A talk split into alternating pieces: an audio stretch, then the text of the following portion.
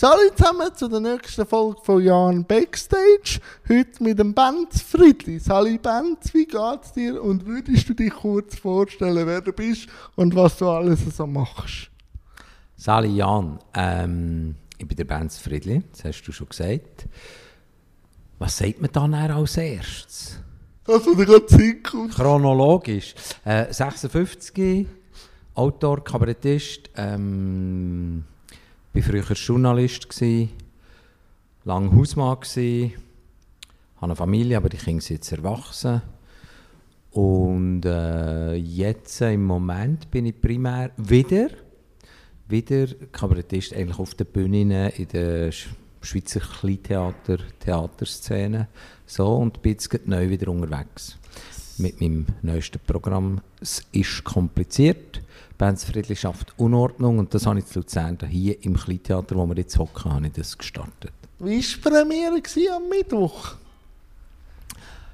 Sehr überwältigend, weil ähm, es ist ja wie, wir haben fast zwei Jahre, wir haben schon etwa die wieder gespielt, aber da war es beschränkt auf 50 Leute und eine so eine, ein voller Saal und so eine Stimmung, das hat mich fast ein bisschen, also ich habe gemerkt, am Schluss habe ich fast Mühe mit den Ohren und überhaupt, das hat mich fast Einfach von den Eindrücken? umgehauen, ja, vom Lärm, den die Leute gemacht haben. Und dann haben sie noch, das war natürlich eine Überraschung von meinen Kolleginnen und Kollegen, die haben noch irgendwelche Konfettikanonen gezündet äh, bei der Zugabe und das ist mir wirklich fast so ein bisschen, ich ein bisschen heikles Gehör. Da habe ich auch im Stadion immer sehr Mühe, wenn sie so doofe Petarden loslassen. Ähm, bin ich fast ein verklüpft, weil es ist so das Gegenteil von dem, was ich die letzten zwei Jahre habe erlebt von Ruhe, von daheim sein, von bei mir sein. Aber es ja, ein bisschen Respekt gehabt zum ersten Mal wieder so und es war wirklich sehr beglückend gewesen, muss ich sagen. Und wie war der Schaffensprozess von «Es ist kompliziert»? Ist es auch kompliziert gewesen? Der Schaffensprozess?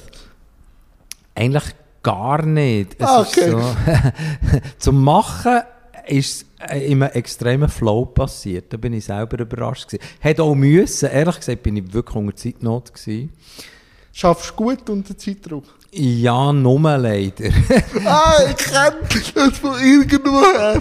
Kommt ein bisschen bekannt vor. Ja, doch, doch. Es ist, äh, ja, du, es ist eben, du bist, du bist ja medienschaffend auch und ähm, ich glaube, dort ist der alte Journalist in mir, der braucht eine Deadline. Und ja. wenn du die Deadline nicht hast, wenn man mir sagt, ja, schickst du mir es dann mal, dann bekommt man nie einen Text von mir.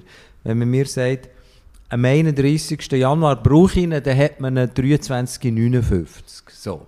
Und äh, das bringe ich und bringe ich nicht weg. Früher, als ich noch bei der Zeitung gearbeitet habe, haben sie gesagt, ja, wenn die Druckmaschine fährt an laufen, dann fährt der Friedli an schreiben. So. Dann hat es die Alben pressiert. Aber äh, ja, leider brauche ich diesen Druck. Aber was ich dann auch kann, ist, wenn er da ist, unter diesem Druck arbeiten. Zum Glück. Was fasziniert dich so am Kabarett und auch der Kleinkunst? Gute Frage. Ich, ich, ich habe nie in das hineingedrängt. Ah, okay. Ich wollte jetzt nicht wollen, das machen. Also okay. es gibt ja sehr Jüngere, vielleicht, ich kenne jetzt eine 20-jährige Slam-Poetin, die träumt extrem davon, in diesen Theater ja, eine Karriere herzulegen. Bei mir ist das, hat sich das so ergeben. Das eine nach dem anderen und dann äh, habe ich Kolumnen geschrieben und dann hat es etwa diese Lesungen gegeben und dann habe ich dort schon gemerkt, dass äh, mir das noch liegt, die Interaktion mit den Leuten, dass ich gerne erzähle, dass die Leute wahrscheinlich auch gerne zulassen. Und dann hat sich das immer wie mehr gegeben, dass ich eigentlich gar nicht eben vorgelesen habe, sondern äh, bin tatsächlich einmal von einer sogenannten Lesung und habe gemerkt, jetzt hast du zwei Stunden lang nur geschnurrt. Auf Berndeutsch ist natürlich auch Dialekt ist immer unvermittelter, äh, direkter. Und, und dann hat mir ein Freund gesagt, mach doch mal ein Kabarettprogramm. Und ich habe gesagt, nein, das kann ich nicht, vergiss es. Und es hat dann gleich so ein bisschen im Hinterkopf ähm, weitergetragen und habe mich dann gleich entschieden, dazu eins zu machen. Über die Jugend war das dann mal gewesen. Benz Friedli erklärt die Jugend, also etwas, was man ja nicht kann und schon gar nicht sollte, ähm, als dann schon äh, Mann fortgeschrittenen Alters, aber es dann gemacht. Und statt zwei Vorstellungen sind es 220 geworden. Und dann habe ich entschieden, okay, jetzt mache ich es. Nachdem mir das wie so in Chance ist, der Erfolg, mega schön, äh, habe ich dann gesagt, diesen Weg schlage ich jetzt ein und habe es dann auch für mich so ein bisschen professionalisiert, wenn so willst. Was gefällt dir an der Kleinkunst? Also, ist es die Interaktion oder... Ich habe jetzt gemerkt, da zu Luzern, während dem Lockdown habe ich gesagt, mir fehlt nichts.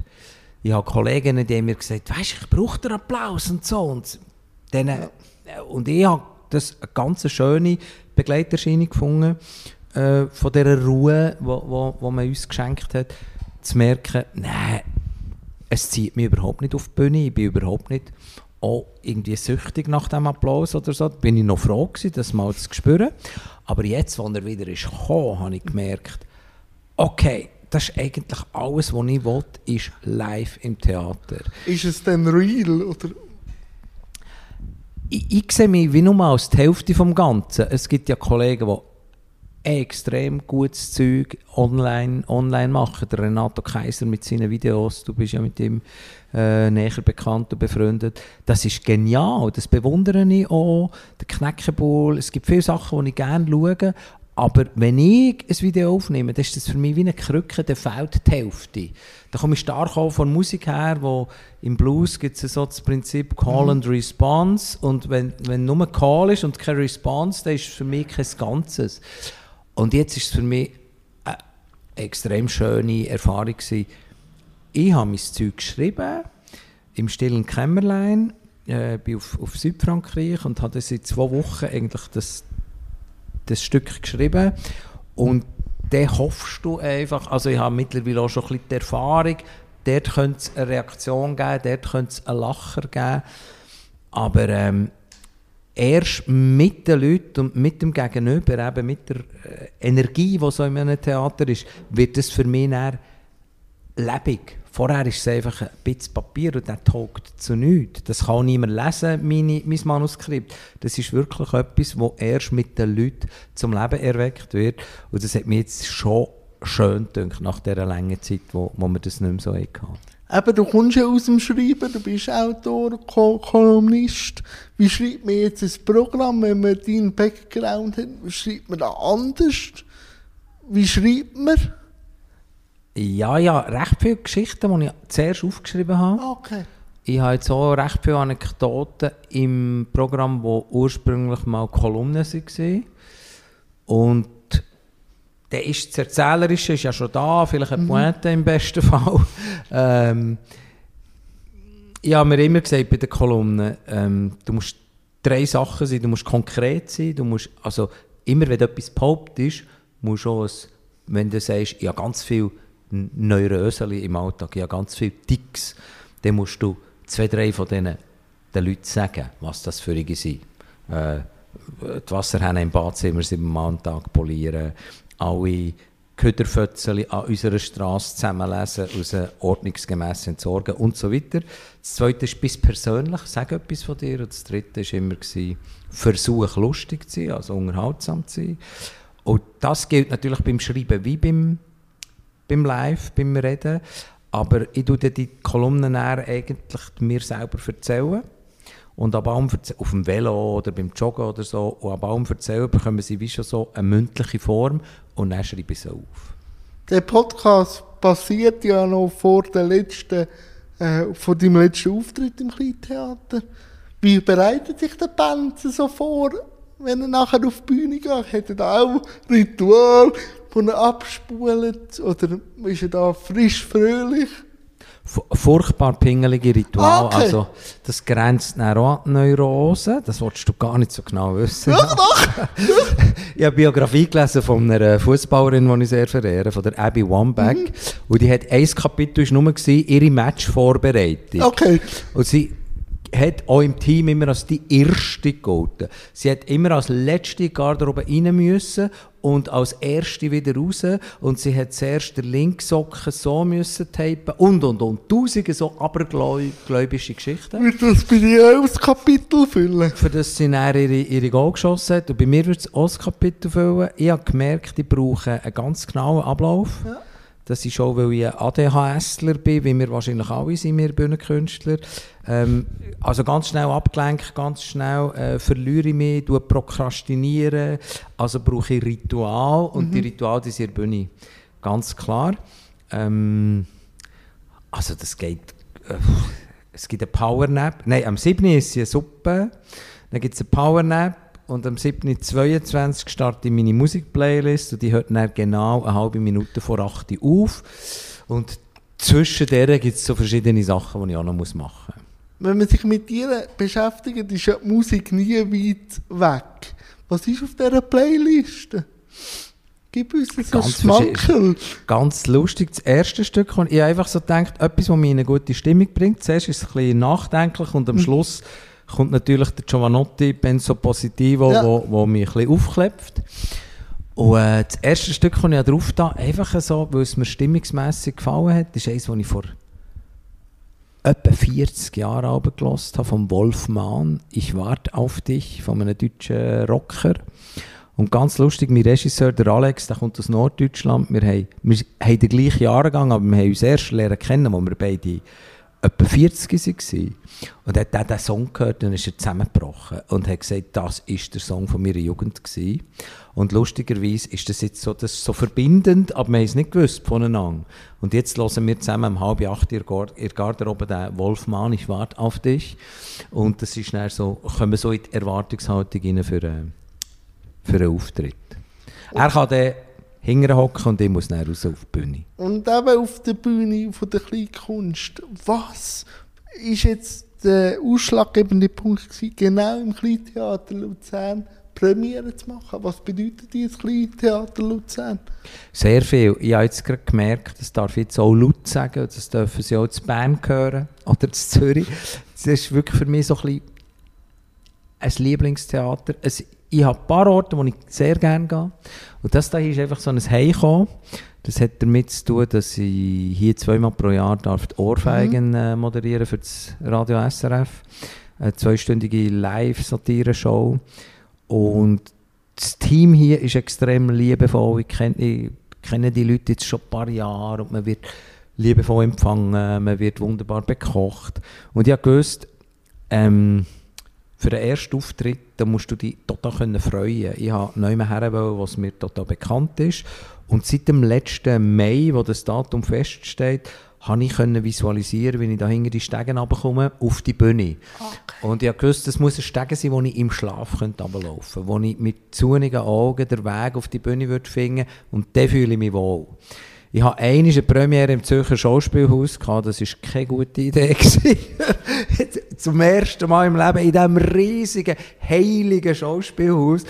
Und ich bin natürlich vor Ehrfurcht erstarrt und habe die Abläufe nicht gekannt und habe mich tatsächlich noch kurz vor der Vorstellung verlaufen und äh, fast nicht rechtzeitig auf. Da ist plötzlich so ein, ich bin auf dem WC gewesen, nachher Lautsprecher, Benz Friedli, fünf Minuten bis zum Auftritt. Ja, und ich so, boah, wirklich kurzes Herzkrise gehabt. Und dann habe ich so gemerkt, nein, du musst an einen vertrauten Ort. Ja. Und das hier ist mir einfach sehr, sehr ein lieb gewonnener Ort. Dann ist erst noch neutrales Terrain, das hat die Luzerner Zeitung schön geschrieben. Für einen Berner, der Wahlzürcher ist, ist Luzern eher so ein neutrales Terrain. Es ist ein grossartiges Publikum, wo, wo ich einfach gewusst habe, da werde ich gut aufgenommen. Also ich könnte nicht glücklicher sein nach diesen drei ersten Vorstellungen. Wie wird Kleinkunst wahrgenommen in der Schweiz? Wird sie wertgeschätzt? Sehr. Ich glaube, überdurchschnittlich. Ich höre von deutschen Kollegen, dass die Szene auch so ein bisschen am Schwinden ist dort. Das ist ein kleines Relikt aus den 70er Jahren, weil sich ja der Humor auch eben, der verändert sich, der verschwindet zum Teil äh, im Web, äh, neue Format, Online-Format es gibt die Fernsehcomedy, die in Deutschland leider, muss ich sagen, alles überstrahlt. Und so ein bisschen das gute alte altmodischen Kabarett, wo ich mich eigentlich zugehörig fühle, ist in Deutschland die haben Mühe, also ein guter Freund, der Thomas C. Breuer, der hat gesagt, die Szene stirbt in Deutschland aus. Es sind zum Teil Veranstalter, die keine Nachfolger finden, Theater, die zugehen, das Publikum, das nicht mehr da ist. Und wir sind bis vor der Pandemie in der Schweiz extrem verwöhnt gewesen. Ein interessiertes Publikum, ein äh, wohlwollendes Publikum und die deutschen Kollegen erblassen vor Neid, dass ich in diesem winzigen Land an 300 Orten kann auftreten kann. Und jedes Mal kann ich am Abend noch mit dem Postauto und mit dem Zug heimkommen und mit dem Tram. Vielleicht muss ich manchmal zuletzt in Zürich noch ein Taxi nehmen, aber im Prinzip habe ich in einem Range von ÖV kann ich 300 Auf Auftrittsorte erreichen und sie fahren nächtelang auf der Autobahn und sind natürlich eifersüchtig auf, auf so eine lebende Szene. Wie hast du denn im Lockdown wahrgenommen, jetzt auch so Kunst per se, wie auch Kunst wertschätzt, jetzt in der Corona-Zeit, politisch, gesellschaftlich? Was hast du da für einen Blick drauf? Ich habe am Anfang so ein bisschen gesagt, ja, Satire ist, ist, ist in einer Krise nötiger mhm. denn je, also so ein eine kritische mhm. Spiegelung, so ein kleines Hinterfragen. Und dann ist ganz etwas Lustiges passiert. Wir waren ja eigentlich immer so ein bisschen die kritischen Hinterfrager gewesen. Und im Verlauf von dieser Pandemie bin ich zum absoluten Mainstream-Bünzli geworden. Weil ich schon nur am bösen Staatsradio rede, bin ich eh schon quasi gekauft von der mhm. Regierung. Also die ähm, Massnahmengegnerinnen, Gegner, viel aus dem Ecken, wo Corona sogar gelügnet haben, haben quasi das vom Rebellischen, das vom Kritischen für sich besetzt. Sie sind jetzt Freiheitshelden. Und ich bin schon extrem angepasst, rein dadurch, dass ich ja. in einer NZZ manchmal schreibe oder an einem Radio etwas sagen. Das war noch ein lustiger Rollenwandel. Gewesen. Und ich muss mich jetzt wie auch ein bisschen mir das Gefühl zurückerobern, vielleicht bin ich gleich noch ein kritischer Geist, auch wenn ich eben in den Augen von vielen plötzlich sehr angepasst war. Wie Aber ob es uns braucht, ob es uns wirklich braucht hat in der Pandemie, ich habe immer gesagt, wenn ich das noch schnell darf sagen. Ja, ja sicher. Ähm, wir sind nice to have. Also, also die Welt geht jetzt nicht unter ohne uns Comedians. Es braucht die mazedonische Krankenpflegerin, die meine Mutter auf, den, auf der Intensivstation in Bern im Lindenhofspital am Sonntagmorgen um halb vier ins Viertel geputzt hat. Die braucht es. Die ist systemrelevant. Ich als Künstler bin nice to have. Und das geschriebene Wort braucht es das denn ähm, in der Corona-Zeit? Du bist auch Autor. Was bedeutet dir das geschriebene Wort? Unglaublich viel. Und ich bewundere Leute, die ja gerade vorhin ähm, einem Kollegen geschrieben, es gibt einen Autor in der Süddeutschen Zeitung, der kann so Sachen in Wort fassen, wo du manchmal denkst, leck du mir, ich müsste eine Stunde reden für die um Wortschöpfung, die der... Und zwar hat er über eine, über eine Massnahmengegner-Demo in eine, über eine Corona-Leugner-Demo in Berlin hat er geschrieben. Und er schreibt, der Joachim Henschel schreibt von einem ein eitler Aufruhr. Und so wie sich die Leute dort gebärdet haben, die maskenfreien Demonstrantinnen und Demonstranten, ein schlecht gefälschtes Märtyrertum. Dann ich gedacht, leck du mir, so möchte ich mit Sprache umgehen.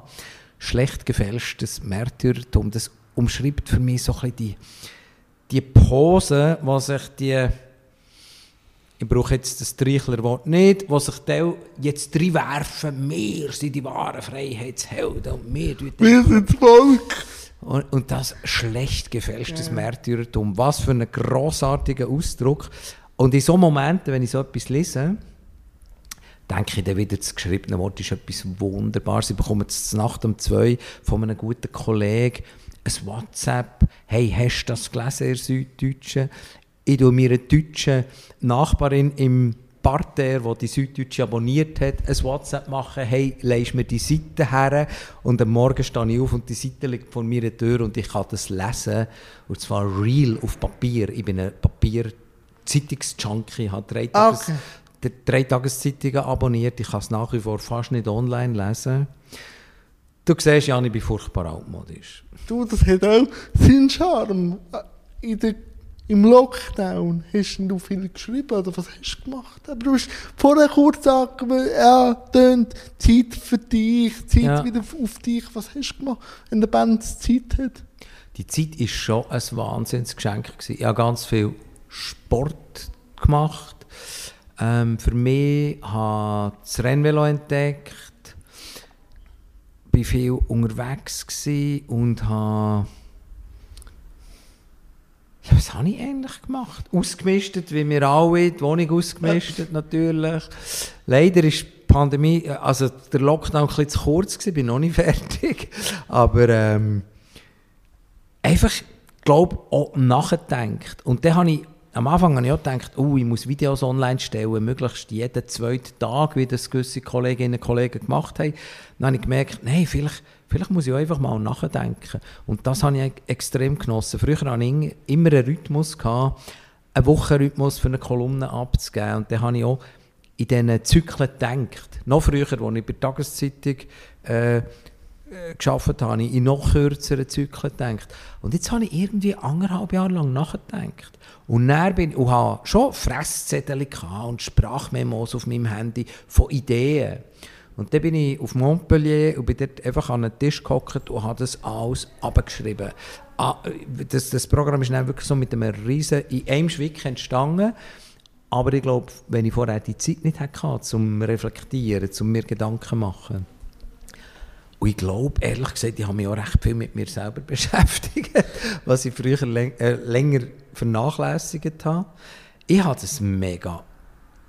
Es, also, ich finde ein bisschen, wer, natürlich ist die Pandemie für ganz viele Leute, ich will mich auch nicht über die lustig machen, beschissen gewesen. Ich habe eine gute Freundin, die ist fast vereinsamt. Ja, das kenne ich auch sehr gut, auch von meiner Community. Oder? Ja, ja, ja, wenn wir die Leute nicht mehr können sehen und Ja, und dann fragt man sich dann schon auch, eben Menschen mit Behinderung sonst schon müssen auch ein bisschen kämpfen. Ja, dann wird dann auch, dann wird dann auch schnell so gefragt, auch wegen Systemrelevanz und auch äh, guter Kollege in Deutschland eben wegen Triage, wie ist das mhm. geklärt? Für Menschen mit Behinderung. Also da tut sich dann auch wieder ein Graben auf, wo man denkt, müssen wir darüber diskutieren? Ja, ja. wir müssen darüber diskutieren. Ja. Wie war es für dich? Wie hast du es erlebt? Also bei mir ist halt im ersten Lockdown noch der Vater gestorben. Oh, oh. Und ja. also im ersten Lockdown ist es noch einigermaßen gegangen, weil du hast raus können, weil es im Sommer, Frühling mhm. war. Mhm. Der zweite hat mehr angehängt. Mhm. Weil der Schnee ist jetzt nicht gerade für einen Rohstofffahrer der grösste ah. Freund eher noch dunkel am Abend und, ja. und ich habe auch keine Interviews gemacht, weil ich nicht gewusst habe, ja, ja, wegen Abstand und so. Und dann hatte ich wirklich eine depressive Phase gehabt, Schlafstörungen, weil ich mhm. nicht mehr gebraucht worden bin, weil ich, also ich liebe meine Wohnung, ich liebe meine Zwei-Zimmer-Wohnung, aber irgendwann hast du sie gesehen. Ja, also, ja. ich, du kennst jede Ecke. Und dann habe ich einfach müssen sagen, aber im Januar 21, jetzt muss ich wieder etwas machen. Also, für mich gleich Leute gesucht, zum Interviews machen mit Sicherheitskonzept, Masken und so. Und dann ist es wieder gegangen. Ich habe mich selber rausziehen ja. aus dem Schlamassel. Aber ich weiß ganz viele Leute, die an dem wirklich zu beißen haben und immer noch zu beißen haben von dieser Vereinsamung. Und dort habe ich schon, habe ich schon Respekt. Eine sehr gute Freundin von mir ist pensioniert worden, mhm. unmittelbar vor dem ersten oh. Lockdown oh. und hat sich wahnsinnig gefreut mhm. auf Reisen. Die Zeit hat ganz viele Billette von, von Fußball-EM bis irgendwie Konzert, bis Musical. Alles am Arsch. Und die war wirklich monatelang so allein in ihrer Wohnung und hat eben nicht mal mehr den Job gehabt. Und da habe ich grosses Mitgefühl natürlich, wie es diesen Menschen gegangen ist. Ich, ich habe einfach das Glück, ja, ich habe für mich etwas daraus machen Und deine ursprüngliche Frage vor gefühlten 30 Minuten war, ob ich geschrieben habe. Ja, ich habe geschrieben. Und zwar habe ich äh, also alte Texte von mir vorgenommen. Ich habe früher Musikreportagen geschrieben ja. für die Zeitung und habe die überarbeitet. Und jetzt ist der Lockdown eben noch ein bisschen zu kurz gewesen, für dass das Buch schon fertig ist, aber es gibt dann mal ein Buch. Wenn du alte Texte von dir liest, wie hat sich der Band literarisch verändert? Ein Zeitchen war ich aber neidisch auf den, auf den Jungbands. es hat auch mal jemand über mich gesagt, dass ich, ich äh, quasi ein Kolumnenpunk war. Ah, cool. Das war voll in die Fresse. Gewesen. Meine Kolumnen, die ich vor 20 Jahren geschrieben habe, die waren voll in die Fresse. Gewesen. Und das, ähm, das wäre ja aber nicht mehr ich. Das bin nicht mehr ich. Sie waren frech. Gewesen. Sie waren zum Teil schon lustig gewesen und zum Teil mir aber auch äh, ein Sport heute zu derb oder zu undifferenziert schön ist, wenn du etwas Altes vornimmst und denkst, oh leck, das ist noch gut. Also du besinnst ja. dich nicht mehr an den Text und dann liest ihn quasi, wie wenn es ein fremder Text wäre und denkst, ah, ist gar nicht so schlecht. Was mich am meisten frappiert hat, ist, wie nicht ich mich verändert habe, sondern die Welt. Also Sachen, die ich vor 25, 30 Jahren geschrieben habe, die einfach schon rein sprachlich nicht mehr gingen, wo ich überall ja. haben müssen, gendermässig ein bisschen nachputzen ähm, weil, man, weil ich so viel dann mal, also das haben dann alle gemacht, nur die männliche Form hat gebraucht. Und da bin ich heute extrem sensibilisiert und gebe mir, glaube ich, auch Mühe, ähm, ja, eben, nicht auszugrenzen mit der Sprache. Und das hat mich schon verwundert, wie man das selbstverständlich einfach noch gemacht hat früher. Aber wenn man sich weiter mit dir befasst, eben zuerst kommt Musik und geschriebene Wort, kommt auch die Faszination für den Sport und auch für das Frauenfußball. Von wo kommt die Faszination?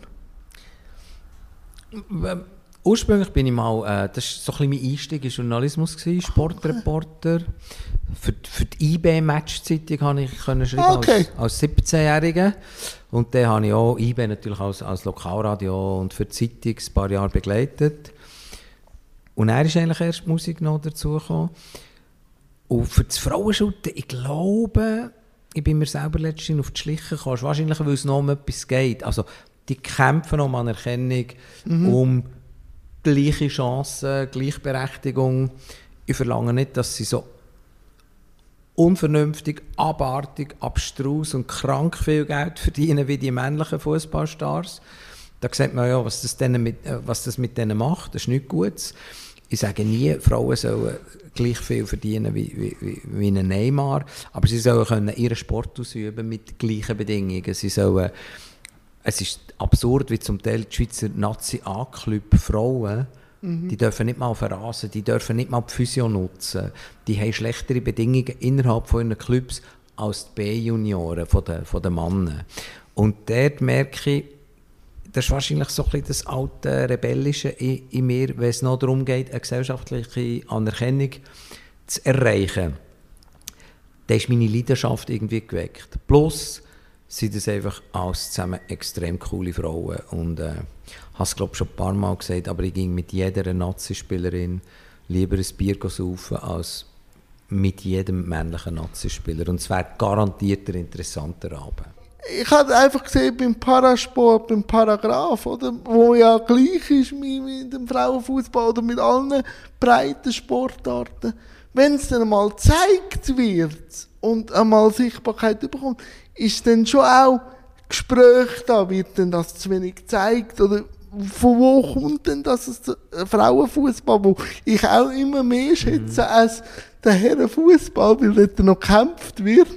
Warum ist es immer noch so schwierig in der Gesellschaft? Es ist jetzt extrem viel passiert in den letzten paar Jahren, ja. wo ich mir nie hätte träumen Also, ähm, dass das Schweizer Fernsehen regelmäßig Frauenmatches überträgt von der, von der äh, Frauen Super League, dass sie alle Nazi-Spiele übertragen, das ist ganz neu. Das ist, das ist äh, seit anderthalb Jahren. Und dort habe ich schon die Hoffnung, ähm, also das ist schneller gegangen, als ich je gedacht habe. Hängt auch ein damit zusammen, dass die Schweizer Fernsehen viel Recht verloren ja. hat für die Champions League und andere Mannenspiele und dass die Sendeplätze auch haben müssen entsprechend füllen. Aber das nehmen wir jetzt einfach gerne. Ähm, ja, es ist so, es dünkt mir besonders ärgerlich beim, beim Frauenschutten, weil man eben schon nur von Frauenschutten ja. redet. Es sagt man ja niemand, Belinda Bencic spielt Frauentennis, die spielt ja. einfach Tennis. Auf Weltklasseniveau, so wie der Rocci, wenn er wieder gesungen ist, auf Weltklasseniveau Tennis spielt. Und es redet niemand, eigentlich ist es eine Frau, es vergleicht auch niemand. Im Schutten wird ging verglichen. Ja. Das ist vielleicht so ein bisschen die letzte Bastion, die die Jungs noch für sich haben. Ich, ich, ich kann es nicht recht deuten. Nein, ich auch nicht. Und vor allem, ähm, es ist auch extrem spannend, wie man dann auch manchmal wahrgenommen wird, wenn man dann auch sich für so etwas einsetzt, dann ist man dann oft Sprachrohr und man sagt eigentlich nur, dass es auch Sport ist und Spitzensport ist, aber wie dann auch die Medien das aufziehen, oder? Ja, ja, und äh, lustigerweise, mir hat man dann, irgendwann bin ich dann quasi der Fürsprecher vom Frauenschooter gewesen, weil ich auch ein Kinderbuch zum Thema habe geschrieben und und der hat tatsächlich äh, der Tagi zu, zur Eröffnung noch vor Frauen-EM ähm, vor vier Jahren hat, hat der Tagi mehr interviewt als quasi Fürst, als Fan vom Frauenschutz. Und gesagt, Tut doch, doch Clara Dicker ja. interviewen. Das ist ein Weltstar. Die gehört zu den Besten ja. von ihrem Fach. Und ich so als Mann und noch zur Eröffnung der WM 2019 habe ich als Mann mhm. dürfen, müssen so ein Plädoyer in die NZZ reinschreiben. Habe ich wie gefunden, ja, aber nur weil ich jetzt so ein halbwegs bekannter Name bin, man muss die Frauen für das wertschätzen, was sie machen, nämlich sportliche Höchstleistungen. Und das finde ich extrem wichtig, was du gesagt hast, wenn es dann mal gezeigt wird. Erst dann haben ja die Leute Gelegenheit, sich ein Urteil zu bilden ja. und sich Und dann passiert die Diskussion. Genau. Und mir hat immer ein äh, Journalist von Berner Zeitung gesagt, interessiert ja keine Sau. Dann habe ich gesagt, ja, du hast aber als Medium auch ein Interesse zu generieren. Ja. Wenn ihr jeden Moment über die IB-Frauen einen Matchbericht einrücken ja. und wenn das Fernsehen regelmässig berichten und das finde ich schön, dass ich jetzt Rückmeldungen von Kollegen bekomme, ah ja, hat er gestern den Match geschaut, die Frauen, hast im Fall, am Anfang jetzt noch so geheißen, gar nicht so schlecht. Und ja, mittlerweile und kommt so eine Selbstverständlichkeit rein. Weißt du, es, ist ein bisschen absurd, Frau sein ist ja nicht ein Handicap. Mal, Frau sein ist eben heute zum Teil noch ein gesellschaftliches Handicap. Sie sind sich so am Erkämpfen, für, dass sie Dass man einfach das als selbstverständlich anschaut, dass man über einen Parasport auch einfach redet, weil es einfach sportliche ja. Höchstleistungen sind und nicht mit der Einschränkung für eine ja. in Anführungszeichen Behinderten. Und, und das ist jetzt gerade bei den Frauen auch am passieren und das finde ich schön. Dass plötzlich meine Kollegen am Montagabend ins Training kommen und sagen, hast du die Hammerkiste gesehen? von Rapino gestern und ich habe sie noch nicht mal gesehen. Und ich denke, oh wow, meine Kollegen, die mich noch vor drei Jahren gefragt haben, wer ist Rapino, da ist ja. etwas passiert. Dann, dann ist so am Kommen, oder? Dann ist so der Zug, wo man nicht mehr aufhalten kann, am Anlaufen. Genau, ich, habe, ich habe, ich habe ein Originaltrikot von der Mia Hamm ersteigert. So Fan bin ich denn. Das ist für mich die grösste Fußballerin aller Zeiten. Äh, ist übrigens mit einem Klumpfuß auf die Welt gekommen und hat irgendwie das Handicap überwunden und ist zur brillantesten Fußballerin geworden ähm, ever. Und da bin ich mit dem, mit dem Trikot ins Training und meine Jungs haben gesagt, wer ist Mia Hamm? Ja. Dann habe ich gesagt, wer ist der Pelle? Meine Antwort war einfach, wer ist der Pelle? Und dann sind sie es googeln und haben es herausgefunden. Ja, manchmal muss man die Leute auch ein bisschen erziehen, selber gut suchen, oder? Genau. Mach's. Jetzt zurück zu, es ist kompliziert. Was sind denn die nächsten Auftritte? Der Podcast kommt erst nächste Woche raus, dann bist du nicht mehr im Kleintheater. Wo kann man dich sonst noch sehen? Das schwierige Heimspiel jetzt, also schwierig immer, weil mit Berner so ein als verlorenen Sohn anschauen. Und weil es gibt eine Zeitung, die schreibt immer der Ex-Berner und ich muss dir die Frage wieder stellen, äh, was ist genau ein Ex-Berner? Also wenn man wegzügelt, wird man exkommuniziert, ja. oder was? Anscheinend. Ich bin Berner, nicht unbedingt Heimweh, aber ich bin natürlich Berner, auch von Sprache an, auch wenn ich gleich 30 Jahre in Zürich bin. Und darum gehe ich auch sehr gerne in die Kapelle zu Bern. Und er ist das so eine Überall in der Schweiz. Das geht von Asch, Basuland bis Winterthur, St. Gallen, St. Gallen, Rheintal. Das ist so das Schöne für mich an diesem Job. Ich komme so in diesem Land um und ich begegne wirklich verschiedene Kulturen, Mentalitäten.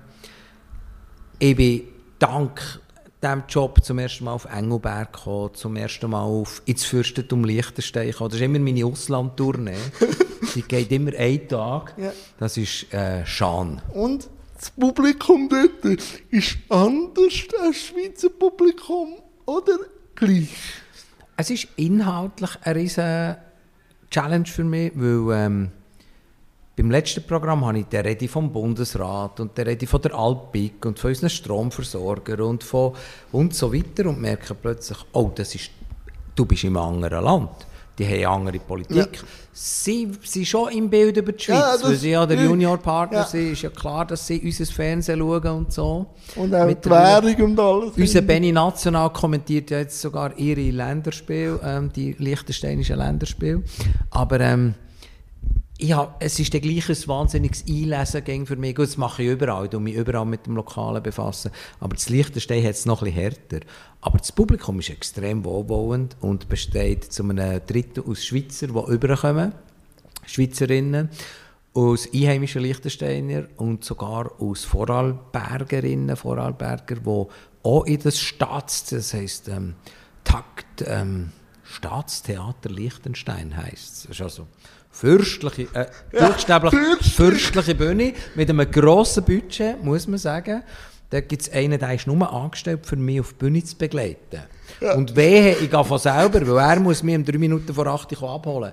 Wenn ich, beim ersten Mal bin ich einfach von selber mich parat machen und dann habe ich ihm sein Tagewerk versaut. Mache ich natürlich Das darfst du nicht, Aber wenn jetzt äh, jemand den, Podcast lost und so Geschmack, auf Geschmack ist von dir und deinem Programm, wie würdest du es ist kompliziert beschreiben?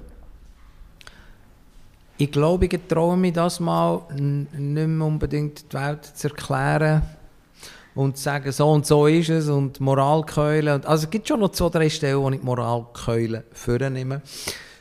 Unter anderem beim Frauenschutten, wo ich mir natürlich ins Zeug lege.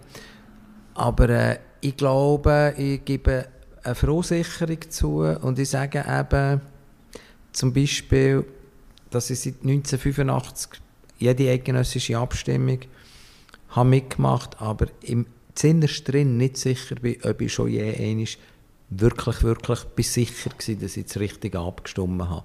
Also äh, ich glaube, ich gebe Verunsicherung zu und habe nicht gewusst, wollen das die Leute? Wollen sie verunsichert werden. Die ersten Reaktionen sind mega schön, dass viele Leute sagen, ah, du sprichst mir aus dem Herz, es ist alles so kompliziert und so unübersichtlich geworden. Ja, das gibt offenbar wieder eine gewisse, die Leute fühlen sich auf eine Art verstanden, habe ich jetzt aus den ersten Reaktionen äh, rausgenommen. Und was auch mega schön ist, hier zu Luzern, sie haben eine Freude, dass wieder etwas läuft. Also die, die kommen ins Theater, die, die dürfen kommen, sind natürlich immer noch ein paar, die ausgeschlossen sind, wenn es 2G ist. Ähm, die haben eine riesige Freude und mir denkt, die Freude, die sie mir gezeigt haben, und was ist natürlich für mich auch ein riesiges Geschenk, die ist grösser denn je. Also die Dankbarkeit, oh, wir dürfen wieder uns unterhalten, uns zum Lachen bringen. Das ist schön. Ja, ich danke dir recht herzlich für die 40 Minuten, die wir miteinander yes, haben wir so lange geredet. Pläudert haben. Jetzt ist halb sechs. Wann fährt dein Routineplan an? Ja, ja, jetzt, der, der fährt so kurz vor der 7 an. Ah, okay, aber mit ja. der Suppe. Jetzt habe ich also noch ein bisschen Pause. Jetzt okay. habe ich noch ein bisschen frische Luft und dann geht es los Sehr mit der Suppe und meine ganze Routine. Danke genau. dir vielmals und gerne Danke wieder dir für das Interesse und für die super Sache. Merci, Jan für das, was du auch für das Kleintheater da machst. Ja, ich und, bin auch äh, immer geehrt. Und komm ich doch schauen, es ist äh, das Kleintheater hat immer auch ihr ganzes Programm auf dem Internet, auch am Band seine Webseite wird verlinkt. Können beides anschauen, es lohnt sich. Danke vielmals, Benz. Danke dir vielmals, Jan, und toi toi, ich nehme an, von dir hört man und sieht man wieder. Doch, doch, du bin ich sehr so, auch. So wie ich dich ja. kenne. Doch, doch, Und doch. Renato Kaiser hat ja gesagt, du hast eine ernsthafte Behinderung. Ja. Du hast rote Haare. Das ist so. der dumm sich. Nein, du! der, der, der am lautesten gelacht hat, bist glaube du gewesen. Ja, nein, nein, das ist so. Das ist so doppelt und dann hat man es aber auch doppelt so gut. Ja, das, das muss ich sagen, habe ich den Renato enorm bewundert. Das war mutig. Gewesen, ähm, so vorurteilslos eben auf euch sogenannte Handicapierten zugehen hätte ich mich nicht getraut, so eine Tabusendung also, zu machen. Aber es tut, wenn man es dann eben gleich macht, und das danke ich auch am SRF wie auch am Renato, es macht den Diskurs auf, oder? Mhm. Weil dann fängt man sich dann an fragen, der kurze Zusatz muss ich jetzt gleich rein tun. Darf man sich über das Thema lustig machen? Und ich sage dann immer, man darf, wenn man sich Gedanken darüber gemacht hat, mhm. nicht einfach Plattitüden raushauen. Das finde ja. ich dann, das unterfordert meinen Intellekt. Aber ich sage auch, wir haben es lustig. Also, nur weil man im Rollstuhl sitzt, hat man es jetzt nicht nur tot ernst. Das weiss ich eben gar nicht. Darf man das so Witze erzählen? Darf man, als ich bei Jünger war, Stevie Wonder Witze geben? Die aufgrund von seiner Blindheit so. Und da habe ich wie gefunden, Dürfen wir das oder dürfen das die, die selber die Beeinträchtigung Sicher die, die es haben, dürfen sicher. Aber ich merke dann immer von der Kalthaft vom Witz, ob sich die Person auch mit der Thematik schust auskennt. Mhm. Also nicht einfach nur weil ich sitze, du kannst nicht davonlaufen, haha, so. Ja. Aber wenn man dann so merkt, dass er sich mit der Behinderungsform ja. oder so, mit dem Mödeli, auch ich habe Mödeli, auseinandersetzt, wie jetzt der Renato, der mich drei ja. Tage hat dürfen oder müssen ertragen, dann aus dem raus etwas macht, dann weiss ich, er hat sich aber mit dem gesamten Bild und nicht mhm. nur mit dem lustigen Teil auseinandergesetzt, sondern auch mit dem zwischenmenschlichen okay, Teil. Da, da, da ist der Humor eigentlich das Vehikel für eine Debatte, für einen Diskurs. Genau, und genau. Das, ist, das ist das, was wo, wo, wo ich ja quasi auf der Bühne mache, der Humor wie brauchen für ja. Gedanken. Zum Anstoß. Ja. ja. Ja, ja. Nein, ich sehe Fans. Wir könnten noch lange, aber ich danke lang, dir herzlich. Aber danke vielmals. Merci, Jan.